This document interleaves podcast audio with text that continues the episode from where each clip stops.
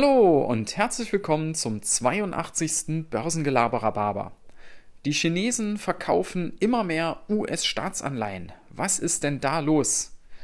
Hui, mag sich da mancher denken. Ja, wenn er solche Schlagzeilen liest, habe ich mir auch gedacht. Ich habe das äh, auf tagesschau.de, habe ich das jetzt die Tage gesehen und da habe ich so gedacht, okay, äh, wenn man weiß, dass die Chinesen einer der größten Gläubiger der USA sind, neben Japan, dann, wenn die jetzt da US-Staatsanleihen verkaufen und das offenbar ja jetzt so ein Trend zu werden scheint, äh, da muss man doch mal reinschauen. So, und das habe ich dann auch gemacht. Und wenn man da ein bisschen genauer liest, dann ist das am Ende aus meiner Sicht gar nicht so die, die Riesennachricht. Und zwar haben die Chinesen wohl jetzt äh, im September den fünften Monat in Folge US-Staatsanleihen verkauft. Im September war das ein Volumen von 6 Milliarden Dollar. Das klingt jetzt vielleicht viel, aber man muss wissen, dass die Chinesen über 1000 Milliarden Dollar an äh, US-Staatsanleihen halten. Von daher ja, ein halbes Prozent verkauft in dem Monat. Ja, weiß nicht, ob das so die Riesenmeldung ist. Ja.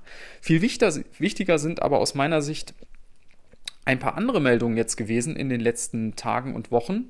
Und zwar zum einen, viele haben das sicherlich von euch mitbekommen, der Umgang mit Alibaba und diesem Börsengang von Ant Financial. Da hat man ja tatsächlich äh, wenige Tage vor Start, und das sollte ja der größte Börsengang der Geschichte werden, also nicht der chinesischen, sondern der Weltgeschichte, da hat man wenige Tage vor Start, hat man äh, von der politischen Seite aus gesagt, nein, wir brauchen noch mehr Informationen, das war so die offizielle Geschichte, und wir müssen das jetzt erstmal stoppen. Wie man hintenrum wohl jetzt erfährt, äh, geht das Ganze zurück auf den Staatspräsidenten, also von ganz oben kam die Order. Xi Jinping persönlich soll sich da wohl eingeschaltet haben und soll das Ding zurückgepfiffen haben.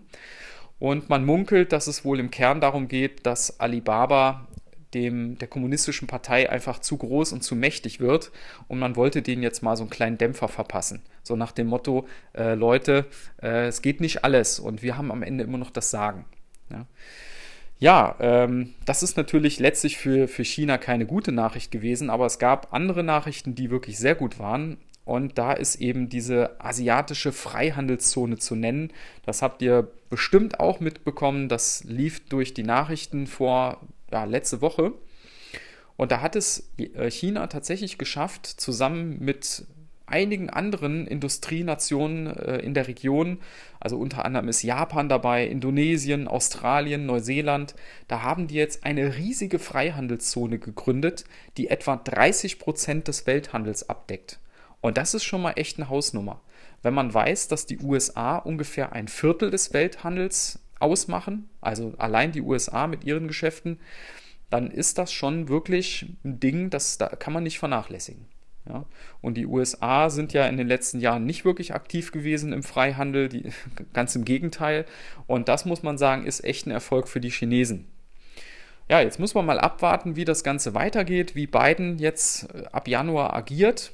Man ist ja jetzt schon am Philosophieren, dass er sicherlich die harte Haltung gegenüber China grundsätzlich beibehalten wird, allerdings der Ton sich sicherlich etwas verändern wird. Wir werden es sehen. Also, chinesische, chinesische Aktivitäten muss man im Blick behalten, da kommt man grundsätzlich nicht mehr drum herum. China ist auf dem aufsteigenden Ast.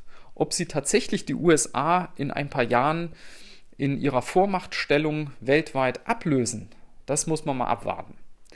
In diesem Sinne, wir warten ab. Ich wünsche euch einen schönen Tag und bis dann. Ciao.